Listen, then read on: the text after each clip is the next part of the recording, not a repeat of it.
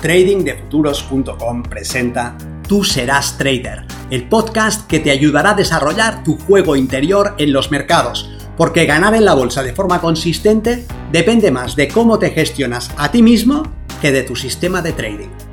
En este podcast encontrarás ideas y sugerencias prácticas con las que mejorar la mente con la que operas los mercados. Soy Vicens Castellano y será un placer que me acompañes. Si quieres más información sobre nuestros programas de entrenamiento para traders, visita tradingdefuturos.com.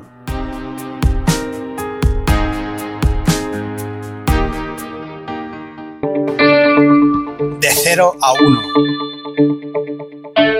los comienzos suelen ser difíciles para todos, se cometen errores y equivocaciones, se pierde el camino y el tiempo, pero si uno es afortunado y persiste lo suficiente, tal vez se consigue la experiencia necesaria para comenzar a entender. Comenzar a entender no es el final, sino el principio, pero supone pasar de cero a uno. Y uno es infinitamente más que cero. Soy Vicens Castellano, responsable del programa de formación y entrenamiento de trading de Y en esta serie quiero compartir las grandes etapas por las que tuve que pasar como trader hasta lograr los resultados que buscaba. Si te interesan los mercados financieros, puede ser que te enfrentes a algunos de los mismos exactos obstáculos con los que he luchado yo. Quizá mi experiencia pueda ayudarte a superar alguno de ellos.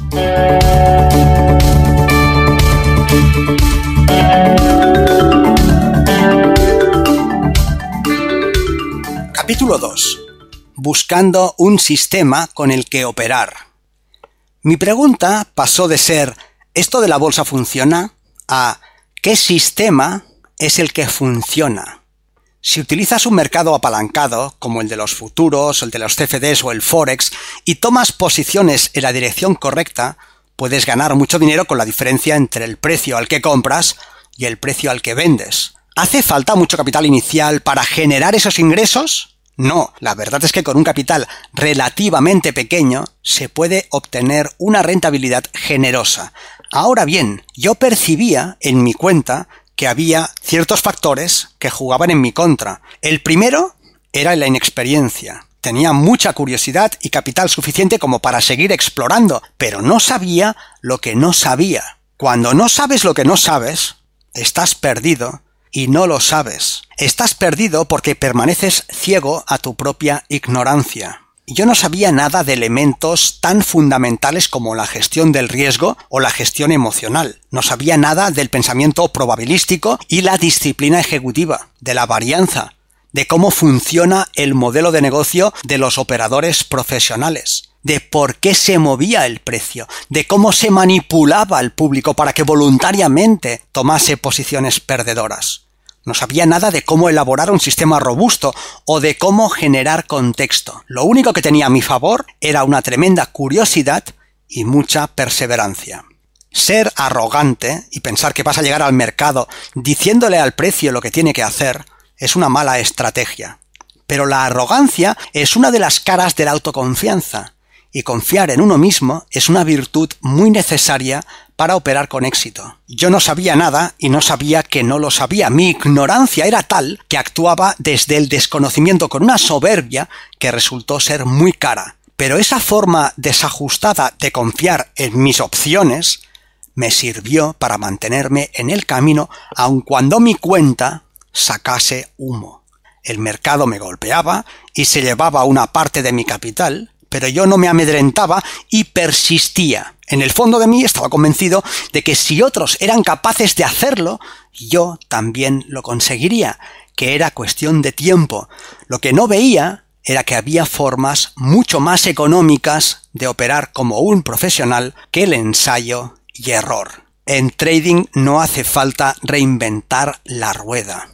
Los mercados financieros son un modelo de negocio que permite ganar mucho dinero a los operadores profesionales. Están ahí para satisfacer sus intereses, no los del público. Y para que esto sea posible, para que ellos ganen, tienen que pasar una serie de cosas en un orden determinado. Eso era algo que yo ignoraba por completo. Pobre de mí. ¿El trading funciona? Sí, el trading funciona. ¿Se puede ganar dinero? Sí, y mucho. ¿Se puede ganar de forma sostenida en el tiempo? Sí, se puede ganar de forma sostenida. El trading funciona desde el modelo de negocio de los operadores profesionales. Ellos viven de esto. El trading permite conseguir rentabilidades tremendas en un tiempo ridículo. Los operadores profesionales lo hacen cada día. La pregunta, llegada a ese punto, era ¿qué debo hacer yo para que el trading me funcione? ¿Qué es lo que no sé que debería saber? ¿Cómo puedo aprender a operar con éxito? Sabía que necesitaba un sistema, un método que me permitiera explotar las oportunidades que presentan los mercados. Pero, ¿en qué consiste específicamente un sistema? Los autores que había leído decían que un sistema estaba formado por un conjunto de reglas que permitían explotar una ventaja. Pero ¿de qué reglas estamos hablando? Yo estaba buscando una solución en un lugar muy específico y con una única finalidad. Sospechaba que la información que daba el precio debía contener la semilla del próximo movimiento. De alguna manera, pensaba yo, si torturo esa información, el precio acabará confesando. Y vaya si tenía herramientas de tortura a mi servicio. Comencé a estudiar el uso de las medias móviles, el uso del RSI, del CCI, de las bancas de Bollinger, de Fibonacci. Pero ¿para qué limitarme a un par o dos de indicadores si tenía una galería con decenas de ellos?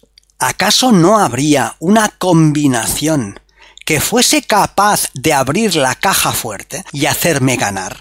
Eso pensaba yo, y por eso me dediqué a estudiarlos uno a uno, y luego a combinarlos, y luego a tunearlos. Si con alguno de ellos encontraba demasiadas entradas falsas, añadía otro a modo de filtro que me mantuviera fuera en esas situaciones. Pero eso no funcionaba. Y cuando lo hacía, no se sostenía en el tiempo, lo que venía a ser lo mismo, no me servía para ganar dinero.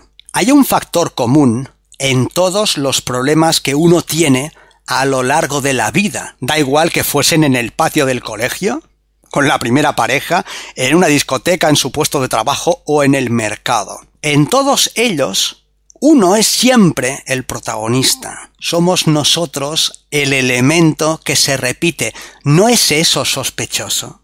Si protagonizamos todos nuestros problemas, ¿no tendremos algo que ver? ¿No estaremos de algún modo formando parte del problema? ¿No seremos nosotros el problema? Por ese entonces había conocido personalmente a algunos traders profesionales, y cada uno de ellos tenía su propio libro por el que operaba. Yo quería también desarrollar mi propio sistema. No me valía conseguir los pasos de los que sabían más que yo. No, una vez más, esa estúpida arrogancia mía. Si aprendía un sistema en una escuela y otro en otra, los unía en una suerte de megasistema que yo pensaba que me iba a dar lo mejor de ambos mundos, pero que terminaba siendo una castaña. En trading más no es necesariamente mejor. Entonces fue cuando me di cuenta de un factor que sí resultó clave. Entre tantas opciones había algo que necesariamente tenían que tener en común todos estos traders. Si uno operaba con extensiones y retrocesos de Fibonacci y otro lo hacía en base a fractales, como podía ser que tuvieran éxito por separado y yo, utilizando ambas metodologías, no lograse superarles. Sí, ya lo he dicho la soberbia de la juventud. Reescribir las reglas de mi sistema añadiendo o eliminando indicadores, modificando sus parámetros por defecto o combinando marcos de representación y mercados, seguían siendo movimientos en el mismo exacto nivel. Parecían diferentes opciones, pero no lo eran. Simplemente se trataba de dar respuesta a un problema mal planteado yo buscaba la solución o en un conjunto de indicadores, o en un conjunto de señales, o en un conjunto de reglas. Pero cambiar estas partes sigue siendo más de lo mismo. La clave para realizar un trading consistente no está ahí. No depende de hacer un mejor análisis del mercado, con un método secreto, utilizando un indicador infalible. Al analizar el trabajo de otros traders, deduje que su éxito no podía depender de sus sistemas, puesto que utilizaban sistemas muy distintos entre sí, sino más bien de la forma como los utilizaban, que en algún nivel había elementos en común, principios del éxito y la consistencia, que no era lo que hacían de forma individual esos operadores, sino lo que compartían todos ellos. No se trataba de operar con el CCI o con los canales de Keltner. No se trataba de aplicar el MACD a las bandas de Bollinger, ni de operar con roturas de volatilidad, que todo eso era la forma, el espejismo, la punta del dedo a la que mira el tonto cuando el sabio señala la luna. Cada trader de éxito tenía su propio sistema, pero la clave no estaba en el sistema. No podía estar allí. La clave tenía que estar en los elementos compartidos entre todos esos operadores. La pregunta que tenía que ser capaz de responder era ¿qué elementos son los encargados de garantizar el éxito en los mercados financieros? El sistema no era uno de ellos. Sí, todos tenían un sistema, pero había tantos sistemas como operadores. El éxito tenía que depender de otra cosa. Ahí comencé a comprender que todos los sistemas tenían en común un mismo conjunto de factores transversales, que daba igual en qué se basaran. Si dichos factores estaban presentes, el operador tendría éxito si alguno de esos factores estaba ausente, daban igual los principios técnicos por los que se operase, el análisis que se utilizara o la tecnología que se emplease. Esos factores son los cimientos de la consistencia y aseguran que el resto del edificio se pueda construir de forma sólida y sostenible. En el próximo capítulo te contaré qué tres factores vi que eran comunes a todos los grandes traders, fuera cual fuera el sistema que utilizasen.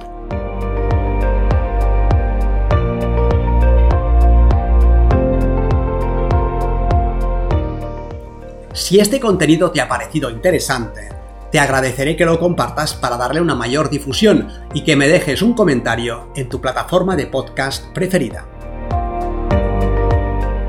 Para más información sobre nuestros programas de entrenamiento para traders, visita tradingdefuturos.com. Recuerda, una mente estirada por una nueva idea jamás regresa a su estado original.